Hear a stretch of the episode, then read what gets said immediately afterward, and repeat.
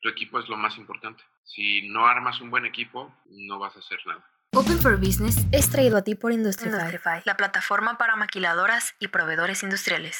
Bienvenidos al segundo capítulo de Open for Business. Y el día de hoy tenemos a Federico Besanilla, director y fundador de Genera, una empresa que se dedica a la capacitación para la formación de líderes y equipos de trabajo en la industria. Federico nos cuenta la importancia de contar con buenos líderes y equipos sanos dentro del área laboral. Si quieres escuchar cómo mejorar en esta área, te dejo con el capítulo. Federico Besanilla, bienvenido. ¿Cómo estás? Bien, Miguel, buenas tardes. Buenos días, ¿cómo estás? Buenos días. Tú eres fundador y director de la empresa Cenera que se dedica a la capacitación en desempeño organizacional. Correcto. Sí, de hecho se escribe Cenera, se pronuncia Genera. Ah, ok, ok. La gente lo, lo, usa, es más fácil decir Genera. Es una... X Azteca. Una X Azteca. Ok, ok, tenía, tenía dudas sobre, eso. ¿Será Cenera o Genera? Ok, cool. ¿Por qué no me platicas un poquito de, los inicios de, de, Cenera? Mira, eh, originalmente empezamos como CAPTA. Nosotros nos llamábamos CAPTA, Desarrollo Humano, Desarrollo Integral Humano. Empezamos en 1996. Yo trabajaba en ese momento trabajaba en Telcel y además trabajaba, estudiaba en la universidad. Me daba cuenta, bueno, en, Telcel, no, esto se va a publicar, pero ni modo, este, no tenían tan buen servicio como, como nosotros queríamos, ¿no? Bueno, no es secreto, ¿no? no, es secreto. Eh, no tenían como muy buen servicio y había muchos problemas eh, para atendernos a nosotros como distribuidores, eh, con muchas fallas, mucha falta de atención y demás. Y en ese momento yo estaba estudiando dentro de mi carrera la parte organizacional, como que me hice consciente de que había mucha necesidad en las empresas. En una empresa pues del tamaño de Telcel todavía había muchas oportunidades. Creí que era necesario hacer algo, ¿no? Intervenir o participar para que fuéramos más competitivos. Entonces, en realidad es como una búsqueda de, contribuir a que las empresas en México sean más competitivas. eso fue lo que nos llevó a, iniciar. Inicié yo solo, nada más con una muchacha que me ayudaba, que me ayudaba el soporte, las llamadas y demás. Por esa época empezamos.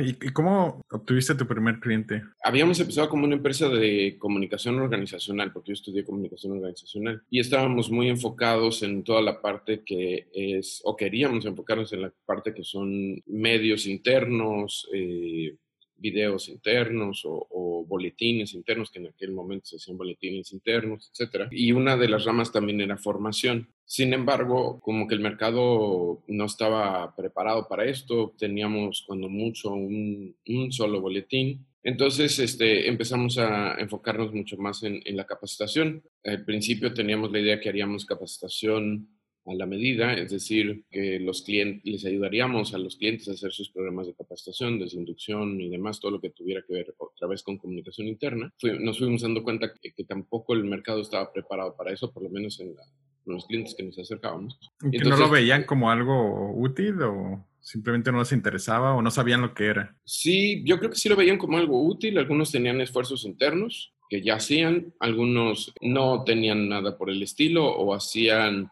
no veían gran valor, publicaban una hoja muy simple, es decir, eh, no veían como que un servicio más profesional pudiera aportarles tanto. Me empecé a enfocar en, talleres. Los primeros talleres que abrimos fueron un taller, un diplomado en creatividad y un diplomado en ventas creativas. Lo hicimos en alianza con un despacho de la ciudad de León que se llama Directo Consultores. Nos aliamos para abrir estos dos diplomados, pues también creímos que iba a tener mucho éxito porque la tendencia a la innovación y la creatividad e, era alta.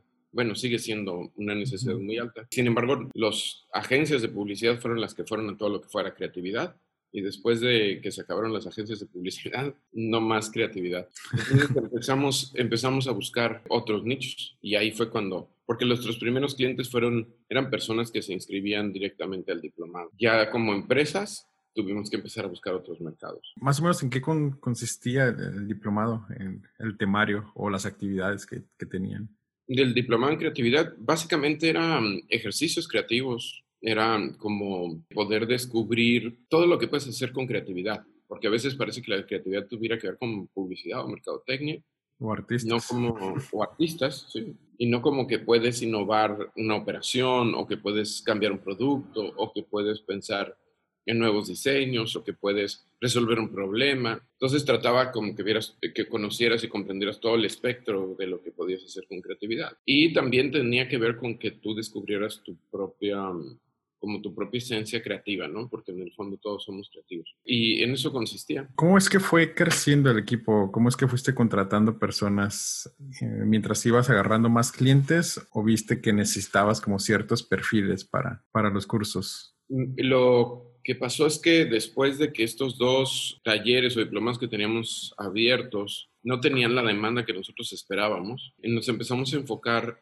en, en liderazgo y en, trabajo en equipo. Y cuando nos empezamos a enfocar en eso, sí, ahí la demanda creció mucho. Unos cuantos años tenía una agenda muy llena, porque nosotros teníamos como clientes en ese momento a Telnor, a Sony, a Panasonic, teníamos como tres años de haber abierto y teníamos mucho, mucho volumen. Entonces, pues empecé a conseguir gente, empecé a buscar gente que me ayudara a, a los talleres de liderazgo. Teníamos, pues teníamos la agenda llena, dábamos ocho horas diarias de capacitación. ¿Y está dirigido hacia supervisores, este, hacia administradores, vendedores? Nos tocó de todo bueno, trabaja, estamos dirigidos ahorita a básicamente todas las personas que ocupen una posición de liderazgo. De pronto tenemos temporadas en que estamos ah, trabajando mucho con directores y gerentes y de pronto los supervisores vuelven a, emerger dentro de nuestros clientes. Yo creo que siempre hay una necesidad, siempre están ahí este, necesitando esta formación, pero así como que a nosotros nos pasa como por olas. Sin embargo, tenemos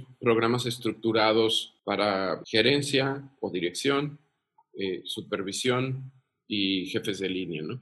Lo que más trabajamos es gerencia y supervisión. ¿Y, cuál ha sido como el feedback de, las personas que los contratan a ustedes? ¿Qué parte les gusta más sobre, sobre los servicios que ustedes dan? Ah, pues nos dicen de todo. Siempre estamos monitoreando como la satisfacción del cliente, qué tan qué tan satisfechos se sienten, qué, qué tanto van aprendiendo. Y la mayoría de las veces eh, nosotros teníamos un criterio en que no teníamos instructores que salieran calificados por abajo del 9, ¿sí? Entonces tenían que tener 9 de 9 para arriba. Y si los instructores no conseguían este 9 calificación, ya no, ya no trabajaban con nosotros. Entonces creo que eh, somos como muy estrictos en esa parte de, tener como la más alta calificación que podamos tener o el mejor servicio que podamos brindar. Y el feedback normalmente es bueno. Yo creo que en el 90% de los casos, 95% de los casos, siempre está muy bien calificada la instrucción, el conocimiento, el aprendizaje. Tanto así que este, me ha tocado entrar a empresas en las que al llegar me, me, reconoce la gente o nos reconoce la gente. Me dice, yo tomé un taller, mi hermano trabajaba conmigo. Me dice, yo tomé un taller con tu hermano, yo tomé un taller con okay. Dano. O sea, que se queda mucho en la memoria. Hay gente que me ha tocado eh, platicar con ellos 15, 20 años después y me dicen, eh, yo estuve en un taller contigo y dijiste tres cosas y esas tres cosas me han acompañado toda mi carrera. Así, e, ese tipo de anécdotas nos han pasado muy agradables. Si yo fuese a tomar un curso con ustedes, no sé, yo, yo los contrato, yo puedo escoger como qué tipo de curso o ustedes me recomiendan algo, por ejemplo, en, de una maquiladora, ¿cuál es el como más pedido, no? ¿O cuál es lo...? Bueno, nosotros tenemos tres tipos de intervención. Conforme hemos ido aprendiendo, hemos ido, nos hemos dado cuenta, casi siempre nuestro enfoque ha sido resultados. Mm, estamos como muy comprometidos con el resultado del cliente. Como te decía, originalmente cuando nosotros empezamos buscábamos que las empresas de México se fueran, hicieran más competitivas. Ese fue como nuestro primer deseo, ¿no? Ayudar a que hubiera más competitividad, como un saber que ahí está y, querer participar de que esto fuera posible, como un compromiso con eso. Entonces siempre hemos estado enfocados en ver cómo hacemos las cosas mejor. Pasamos varias etapas de evolución y la última fue cuando nosotros cambiamos de Capta Genera. Cuando nosotros cambiamos de Capta Genera, lo que hicimos fue hacer una empresa centrada en el cliente y menos centrada en los contenidos. Incluso hicimos todo un cambio en nuestra estrategia y en nuestros servicios eh, eh, utilizando algunas estrategias como de océano azul o como algunas estrategias de design thinking para cambiar nuestra propuesta y, y, que además fuéramos congruentes con lo que estaba pasando en el mercado. El mercado se había venido saturando de coaches y de instructores y y, la gente de pronto despedían a alguien de un empleo y se dedicaba a dar cursos, etcétera. Entonces, ese mercado lo estaban ya cubriendo ciertas personas y creímos que nosotros teníamos la obligación de dar un poco más que solamente quedarnos ahí. Entonces nos reinventamos como empresa, no solo le cambiamos de marca, sino cambiamos los servicios. Y al cambiar los servicios, lo que hicimos fue hacer un portafolio que le permita a la empresa elegir o encontrar herramientas con las que pueda armar una solución a una situación que quiere resolver o a algo que está, o a un paso, siguiente paso que quiere dar como empresa, ¿no? Entonces, eh, eh, básicamente lo que tiene es un portafolio de elección y puede ser desde conferencias, coaching, talleres, eh, talleres vivenciales, talleres de integración, sistemas de seguimiento, consultoría. Entonces, armas como tu solución. Ok. Es más o menos como. Ah, si yo fuera una, una, maquiladora este, y tengo problemas con mis supervisores, con mis administradores que tienen maltrato con los operadores, ¿no? Que no, no pasa, ¿verdad? No, casi no. Entonces, ¿qué curso como me recomendarías a mí tomar? Lo que hacemos nosotros es primero identificar el origen del maltrato. Nosotros no llegamos y decimos, ah, necesitas un curso de comunicación. De hecho, a veces los clientes nos hablan y nos dicen, es que necesito un curso de comunicación porque la gente le gritan y no sé qué. Y entonces casi siempre le decimos, bueno, déjame, déjame entender el origen para saber si es un problema de concepción, de rol, si es un problema de este, depresión, que están teniendo mucha presión en el sistema y no saben administrar la presión. Tampoco pasa, ¿no? Este, tampoco pasa. Este, déjame saber si es un tema de liderazgo de quien los dirige, porque muchas veces están emulando un liderazgo que ya existe. Mm. Entonces, déjame entender un poco más el origen para saber cuál es, este, si es nada más un tema de formas o es un tema de fondo. Entonces, si es un tema de fondo, tratamos de abordarlo desde el fondo y no de la forma. Porque habíamos pasado ya muchos años, pasamos muchos años entregando una carpeta, enseñando lo que es la comunicación. Sí. Y a lo mejor lo has vivido, no cambia nada. Porque puedes desarrollar un poquito eso del fondo, no, no, no lo entiendo yo muy bien. Te voy a poner un caso de una empresa real, ¿no? Nos llaman y nos piden un curso de comunicación. Los operadores, los, los supervisores y los jefes de línea están tratando mal a la gente, les gritan, eh, a veces les insultan, cosas de esas, ¿no? Entonces dicen, necesitamos un tema de comunicación. Al cliente le trato de explicar que es probable que no sea un tema de comunicación nada más, sino que sea un síntoma de una situación más profunda más de fondo de la cultura. Entonces el cliente eh, insiste y me dice, es un tema de educación. Digo, bueno, tú me, me permites que ya cuando estén en, el, en el taller, si veo que las personas necesitan algo más para solucionar el tema, me permites intervenir y, darles lo que yo crea que se necesita. Me dijo, sí, adelante. Entonces empiezo a hablar con, los, con la gente eh, en el taller, empezamos a, el taller de manera tradicional y lo primero que les pregunto es, bueno, ¿por qué estamos aquí? ¿Qué estamos buscando?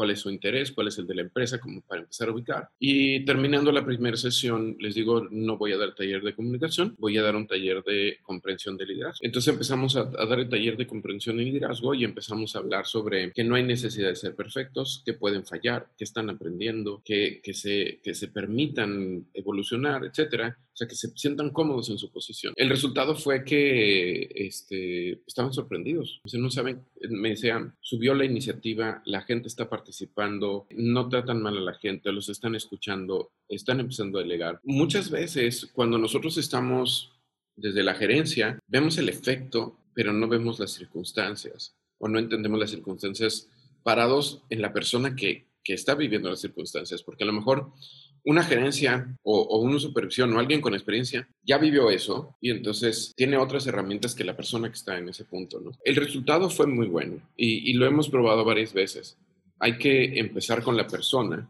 y con lo que está viviendo la persona para entonces ayudarle a desarrollar habilidades. Déjame decirte algo, Miguel. Cuando el adulto se siente en un salón, te voy a decir lo más común en los talleres de formación. Alguien más les dijo que tenían que formarse en eso. O sea, ellos no, no eligieron formarse en eso. Quiere decir que a lo mejor ellos ni siquiera ven que tengan que formarse en eso. A veces les dijeron que tienen que formarse en eso en la mañana de ese día. O sea, le dijeron, tienes curso hoy en la tarde. No saben de qué, no saben por qué. Nada más llegan y dicen, pues, ¿de qué es el curso? No sé. A, mí me pidieron que estuviera. A veces ni siquiera saben cuánto van a estar. No, no hay como este, este consideración para que ellos organicen sus actividades, se preparen mentalmente lo que tú quieres. Eso no es. Entonces llegan, se sientan, no saben a qué vienen. Ellos no han elegido aprender. Ellos no creen que lo necesitan Y entonces los talleres se llenan de, aquí debería estar mi jefe, este, a ver si tú lo entiendes, mira, ojalá y te des cuenta. Y le ponen buena voluntad, porque eh, la verdad es que hay gente que dice, bueno, estoy aquí, hay que echarle ganas, pero cambiar un hábito como comunicación, que significa cambiar los hábitos que aprendiste en casa acerca de cómo irte a los demás, requiere de mucha conciencia, requiere de, de, realmente desear cambiar eso. Sí, porque digo, nadie se levanta en la mañana diciendo, hoy voy a hacer un mal trabajo, ¿no? O hoy voy a maltratar a la gente. Sí, no, no. Entonces simplemente no tienen las herramientas para poder este, liderar de una manera sana. Además de que el concepto de liderazgo ha cambiado. ¿Cuál es el, eh, podrías platicarme el anterior y el de hoy? Pues mira, yo creo que si nosotros observamos, la relación con la autoridad se ha modificado. Por decirlo de alguna manera, antes llegabas y llegabas a una junta, estaba tu jefe y el jefe te decía, hay que hacer esto, esto y esto. Y tú decías, muy bien, ¿para cuándo hay que entregarlo? ¿Sí? O de qué tamaño, en qué cantidades sale. Y tú, fierro, a lo que ibas, ¿no? y ahora llega el jefe y dice, oye, hay que hacer esto, esto y esto. Y entonces se reclinan en el asiento y dicen, oye, ¿por qué vamos a hacer eso? ¿Y por qué no lo vamos a hacer de esta manera? ¿Y por qué tenemos que hacer esta cosa? ¿Y eso qué tiene que ver? O de pronto alguien te dice, pues yo no estoy de acuerdo, no deberíamos hacer eso. Entonces, eh, nuestra visión de autoridad es distinta. Y cuando cambia nuestra relación con la autoridad, obviamente cambia nuestra forma de liderar. En cierta manera, antes yo era el jefe y por ser el jefe estaba instituida la, este, la autoridad. Hoy la autoridad tiene que ver con el prestigio, con credibilidad, con, con integridad, con muchos más factores que te hagan creíble, ¿no? Antes también, pero la gente estaba acostumbrada a jefes y pues, eso es lo que había. Sí, porque de jefe a líder hay un gran tramo, ¿no? Sin embargo, antes no se había, no, no habíamos oído esta diferencia de jefe a líder. No, existía eso. ¿no? El líder era eh, la persona que estaba ahí en la posición de, de, dirección o el que iba a dar las instrucciones y demás, y nosotros llegábamos y obedecíamos. De hecho, alguien decía este, que antes publicaban en los anuncios solicitamos personal obediente. O sea, era una cualidad obedecer. ¿no? ¿En serio? Sí. Eh, obedecer era una cualidad, ¿sí? Y hoy pues, es completamente diferente, ¿no? Hay que involucrarlos, que se sientan enganchados, está pensando en el, en el trabajador, en el empleado, en el colaborador de una manera diferente. Sí, claro, hoy si no cuestionas, o sea, no tienes propuestas, no, no puedes solucionar cosas, ¿no? Sí, y la verdad es que la evolución es muy buena, eh, tiene que ver con eh, hacer el trabajo mucho más digno, que puedas tener una participación más activa, que te guste el trabajo y tiene que ver con nuevos modelos de pensamiento. Pero bueno, si la sociedad evoluciona, el liderazgo evoluciona. Ok, entonces las actividades que, que, tienen, algunas son como divertidas o son interactivas o son de trabajo en equipo o es una como combinación de, de todo. Eh, es una combinación de todo. Nosotros eliminamos del, de, los, de las aulas o de los aulas no es más de escuela, ¿verdad? Este, de los salones, eliminamos las carpetas. Ah, no trabajamos Con, con, copias, no trabajamos con materiales, solo eliminamos. La razón es porque las personas creían que aprender era llevarse la carpeta, ¿no? Entonces de pronto decían, oye, voy a llegar tarde, este, ah, oye, pero me llevo mis copias, ¿sí? Y la realidad es que ni las leían, eh, los manuales quedaban en los cajones, ¿no? Entonces, lo eliminamos y empezamos a pasar a otros modelos de aprendizaje, aprendizaje interactivo, aprendizaje vivencial, mapas mentales, mucho ese tipo de cosas. Entonces, hay dinámicas divertidas, hay dinámicas en las que te paras, te diviertes, pero hay dinámicas confrontadoras, ¿no? Y las dinámicas confrontadoras son aquellas que buscan darte cuenta, ¿no? Nuestro propósito principal es que la gente pueda evolucionar. O sea, que el taller lo ayude a dar un paso más adelante. A veces cuando les digo, si el taller lo valoraron divertido, pero no aprendieron, no, yo, shame on me, como dicen. No, o sea, yo no. Nuestro trabajo no es que se diviertan. Si en el proceso se divierten, me parece perfecto, ¿no? Incluso a los, a, quienes trabajan con nosotros les decimos, nuestro, nuestro trabajo no es divertir a la gente. Y nuestro trabajo no es que salgan contentos porque se divirtieron, sino que salgan entusiastas porque se dieron cuenta de que pueden más entusiastas porque reconocieron su valor propio, entusiastas porque se reconocen más capaces, más fuertes. Si ese entusiasmo es el que generamos, me parece perfecto, ¿no? Porque estamos trabajando sobre la evolución de la mente y de los recursos de la persona. También maneja como eh, servicio como individual, como un director, un, dueño, un gerente, diga, o sea, es que yo solamente quiero el curso como para mí, ¿no? Sí, coaching. Sí, ok, ok. Así se llama. Ajá. Sí, trabajamos con, con dirección. Eh, la mayoría de las personas que trabajan con nosotros en coaching son directores. Nuestra experiencia en coaching ha sido de diversos tipos. Hay directores que solicitan nuestros servicios para pensar, literalmente, ¿no? Porque quieren pensar con alguien más. Eh, hay que tomar decisiones desde de pedir, despedir a una persona, aumentar un capital, cambiar una operación, abrir una nueva ciudad, no sé. Aunque a veces lo rebotan internamente, quieren un punto de vista externo, alguien que les ayude a ver diferente. Y eso me ha pasado con, por ejemplo, con algunos, algún director de Deloitte, ¿sí? con directores de firmas de abogados, como hay muchas implicaciones por, eh, porque hay socios, porque hay este, distintas eh, prácticas, etcétera, entonces prefieren alguien de fuera que los ayude a ver de una forma más neutral. Eso puede suceder. También hay un servicio que ayuda o que trabaja con el director o con la persona en lo particular a cambiar comportamientos y evolucionar en su liderazgo. Curiosamente, lo que más nos llega a la oficina son personas que tienen problemas de, carácter. Eso es lo que más nos llega. Que, enojan, que gritan, que eso es lo que más, más llega a la oficina. Y usualmente es como, son cuestiones emocionales que traen, ¿no? De... Ah, la mayoría de las veces es perspectiva. Ok, ok. Creen que creen que esa es la manera de lograrlo, no conocen otro recurso. Entonces, cuando conocen otro recurso ah, y ven que les funciona mejor y que incluso ellos mismos se sienten mejor, empiezan a, cambiar. Pero también trabajamos mucho los que, porque podría parecer que es nada más para quien tiene un tema que resolver, pero hay personas que lo que quieren es cómo sigo mejorando, cómo doy mi próximo paso, cómo evoluciono y ahí hay un, sistema que tiene que ver con pasar a lo que yo le llamo como la parte profesional del liderazgo. Yo de pronto lo digo como en broma, decir, oye, este, hay liderazgo amateur, que es como el fútbol, ¿verdad? El básquet, que vas aprendiendo en las canchas y ahí le vas dando, etc.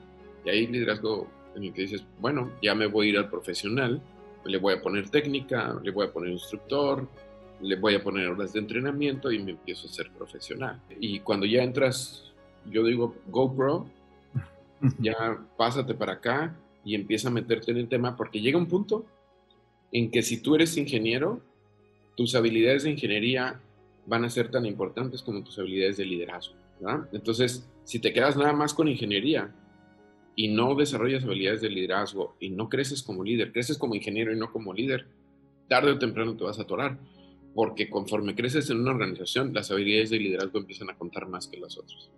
Claro que sí, claro que sí. Lo he visto mucho, fíjate, eh, técnicos que se pasan a ingeniería y se vuelven unos excelentes ingenieros, pero empiezan a subir como a, gerencia y empiezan a pasar cosas raras, ¿no? Y digas, pero pues si era muy buen ingeniero, o sea, ¿qué, qué pasó, no? Y después pasan a dirección y ya ahí como que es el, el desastre total, ¿no? Sí, la mayoría de las veces el sistema de presión en ingeniería tienes mucho control, por seguir con el ejemplo con ingeniería, tienes mucho control de, o sea, haces un proceso, pones el proceso, vigilas el proceso, cuidas el proceso y estás monitoreando para que suceda. tienes muchas facultades para controlar. En el liderazgo no controlas. En el liderazgo no hay control, hay dirección. Entonces, el paradigma del control lo queremos usar en, el liderazgo y no funciona. es, de hecho, hay que dejar el, el control. No hay que controlar. Cambiarnos de switch eh, toma su tiempo. Sí, y oye, y me contabas, ¿ustedes manejan certificaciones o tienen certificaciones? Sí, bueno, a lo largo del tiempo nos hemos certificado en distintas herramientas, como te platicaba, hemos siempre estado buscando una herramienta diferente que nos ayude a dar un mejor resultado para lo que los clientes buscan. Y sí, em, estamos certificados en, en, varios instrumentos que nos ayudan, primero, a que la persona o las personas que trabajan con nosotros se den cuenta desde la organización que dirigen, que puede ser un estudio de clima o de cultura organizacional, y de ahí eh, que se deriven las acciones eh, que sean pertinentes hasta eh, algunas herramientas de diagnóstico para el individuo. Nosotros en algún tiempo fuimos quienes trajimos Great Place to Work a la zona. Nosotros éramos los que hacíamos las auditorías de Great Place to Work. Eh, nosotros éramos los que evaluábamos Great Place to Work y que hacíamos los planes para mejora de Great Place to Work. De hecho, mi hermano, que es el que estaba antes conmigo, se salió para seguir con Great Place to Work. Él sigue en Great Place to Work y nosotros nos quedamos en, esta parte. Entonces, ese tipo de herramientas que te ayudan a medir y a identificar, las tenemos eh, herramientas en DISC, en inteligencia emocional, en, en, Leadership Circle Profile, en, este, en ProSci, que es este, administración del cambio. Tenemos distintas certificaciones que nos ayudan a poder acercar al cliente herramientas eh, y, modelos de pensamiento que los ayuden a, acelerar su proceso. ¿Qué crees que, que ocupen las empresas en este momento? Digo, ahorita hay muchísimo estrés, ¿no? Así si van a volver a abrir algunas o las que están abiertas y están trabajando, pues que son de necesidad básica, ¿no? Y las personas tienen que estar ahí, tienen que estar expuestas este, hay como mucha incertidumbre. O sea, ¿cuál sería como el curso ideal para, para una empresa que, que está como en, en, esa parte de incertidumbre, ¿no? Bueno, las personas más bien. Bueno, hay, hay muchas opciones, ¿no? Por ahí tenemos una, una charla que nos pidieron acerca del tema que llamamos liderazgo en la incertidumbre. Por ahí en algún momento la, donde me digas la podemos pegar, la gente la puede oír. Está, ah, ok, lo ponemos en los comentarios aquí. Sí. Eh, se llama Liderazgo en la Incertidumbre. Y creo que, eh, y precisamente haciendo referencia a esa charla, una de las cosas que, yo creo que sería importante es eh, ubicarte muy bien en que esta es una situación temporal y que tarde o temprano va a pasar, aunque no tengamos el tiempo, va a pasar, ¿no?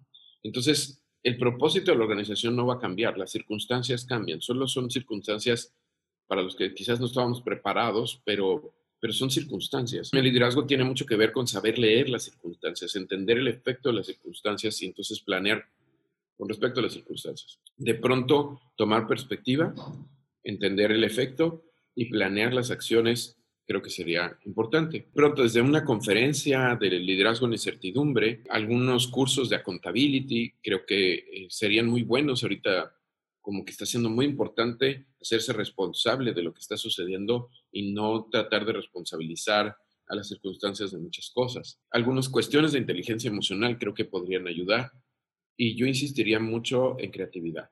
¿sí? Un curso en particular que, creo que ayuda mucho en estos tiempos se llama creación de soluciones. Mm. Y, creo que ayuda mucho porque ah, lo que hace es que ahorita se nos amontonaron los problemas, ¿no?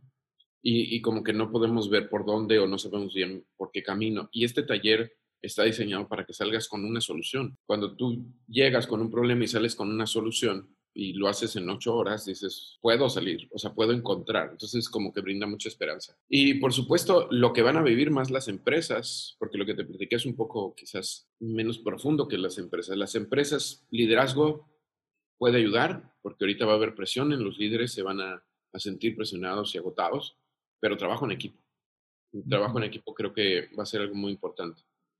Y en esencia, el, problema del trabajo en equipo es que no es un concepto, sino es una serie de prácticas. Entonces, en, el trabajo en equipo creo que el diálogo, la, la, destreza para colaborar, para ayudarse unos a otros, creo que eso también ayudaría. Pues bueno, pasamos a la sección de preguntas y respuestas. Este, la primera pregunta, ¿qué aprendizajes has tenido en Genera? Pues muchos. La verdad es que han sido muchísimos desde a veces tener dudas si tenemos que cerrar y dedicarnos a otra cosa, porque, porque no, porque cambió el mercado y las ventas se desplomaron o se fueron para abajo y, y tenerte que reinventar. Yo creo que uno de los aprendizajes más importantes, en este mes estamos cumpliendo 24 años. 24 años yo he aprendido que eh, es reinventarse o morir. Claro, porque te tocó el 2008 también, ¿no? sí, me tocó el 2008 nos tocaron, yo recuerdo como tres épocas, no las recuerdo por años, pero sí nos tocaron tres épocas en las que primero la maquila se vio muy afectada y tuvimos que voltear al mercado este, local. El mercado local empezó a funcionar, luego este, el mercado local se vio afectado y ahora tuvimos que volver a la maquila. Es que la maquila está influido por el mercado internacional, el mercado local está también influido por, el mercado nacional, entonces como que se mueven distinto. tenemos, por lo menos nosotros vivimos dos mercados y en todos los casos hemos tenido que reinventarnos, ¿no? Reinventar nuestra oferta, nuestros servicios. Entonces, yo he aprendido que nunca dejas de reinventarte. Siempre, siempre, siempre escucha a tu cliente. Siempre escucha a tu cliente. Estate atento a tu cliente. Porque él es el que te va diciendo lo que necesita. Eh, las empresas que entiendan a sus clientes son las que van a poder sobrevivir mucho tiempo. Eso, eso he aprendido, ¿no? Y pues he aprendido también que tu equipo es lo más importante. Si no armas un buen equipo, no vas a hacer nada. ¿Qué eventos importantes se celebran en la empresa? Nada más celebramos el aniversario. Ah, es, el evento más importante, bueno, de celebración, como celebración, como tal. Dentro de la empresa, pues tenemos algunos ejercicios de pronto que es una campana para esto y esas cosas, pero celebración así importante. Y los cumpleaños. De... Ah, bueno, sí. Sí, bueno, eh, siempre estamos buscando un pretexto para que haya pastel, entonces a veces hasta los santos tenemos ahí. ok, aplica, sí aplica. Y lo que sea que haya para pastel está bien. Si Genera fuese una persona, ¿cómo sería? O sea, en edad, en personalidad, sexo. Uf, me parece difícil asociarlo a, un sexo. No, no creo. Bueno, me parece difícil. No, sé si sea más hombre o más masculino, más femenino. No, no creo, creo que a mí me parece difícil. ¿Y personalidad? Su personalidad es, normalmente como inteligente, no sé si está dentro de personalidad, pero, es como inteligente, como creativa, como... Creo que sería una personalidad atractiva eh, por, por, por, la forma en que se presenta, por la forma, por el contenido, por la, por la charla, por, o sea, sería una persona con la que te gustaría estar, platicar y aprender. Creo que sí. sería. Yo le agregaría joven, ¿no? Digo, tiene 24 años. No, o sea, exacto.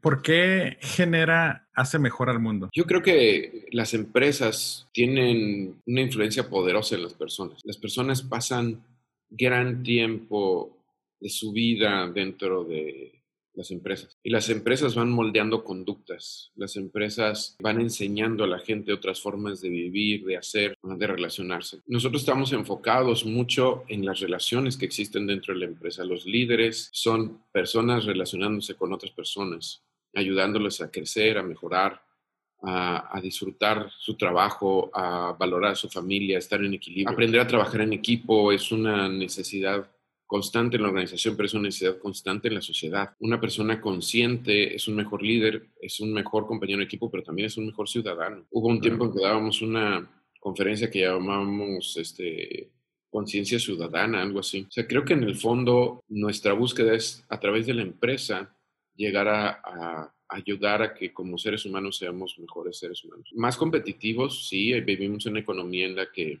es necesario aprovechar las oportunidades, pero hay que gozar la vida, ¿no? Sí. Hay que disfrutarla y hay que expresar todo nuestro ser creativo. O sea, hay que, hay que estar aquí para vivir con intensidad, ¿no? Entonces, creo que nosotros tratamos siempre, nuestra búsqueda es inspirar a la gente a ser mejores. Y lo hacemos, estamos enfocados en la empresa, no estamos enfocados eh, en, lo, en, lo, individual, pero creemos que, que esa es nuestra vocación, inspirar a las personas a ser mejores. Sí, es una buena razón. Si pudieras enviarle un mensaje de audio a todas las personas de México que están en puestos de liderazgo en estos momentos, ¿qué les dirías? Lo, primero que les diría es que por favor seamos humildes. Necesitamos tener mucha compasión entre nosotros, entre los individuos. Y compasión no es compadecerse del otro, sino comprendernos unos a otros y saber que todos estamos creciendo y que todos podemos mejorar y que en la medida en que nosotros como líderes asumamos la responsabilidad primero de tener la humildad de mejorarnos, de trabajar en nosotros, acompañar a los demás en su propio proceso de mejora, estaremos ayudando a que, no solo nuestras empresas, todo un México como comunidad, como ecosistema sea mejor. Eh, el liderazgo es algo muy humano y hay que conectar con lo humano para ser buen líder. Mi invitación sería conecta con tu ser humano y da lo mejor de ti desde ese ser humano, no desde el cliché del líder, de la posición, del, del jefe, del que es mejor que otro, del ser humano ayudando a otro ser humano, acompañándonos como seres humanos. Ser cada vez mejores. Federico, muchas gracias. Gracias, Miguel. Industrificados es traído a ti por Industrify, la plataforma para maquiladoras y proveedores industriales. Muchas gracias por escuchar este capítulo. Para más información sobre esta entrevista, puedes encontrarnos en nuestra página de industrificados.com, donde encontrarás todas las entrevistas, videos de nuestros invitados y patrocinadores. Si te gustó este capítulo, síguenos en Spotify o iTunes y danos un review de 5 estrellas. De nuevo, muchas gracias y hasta la próxima.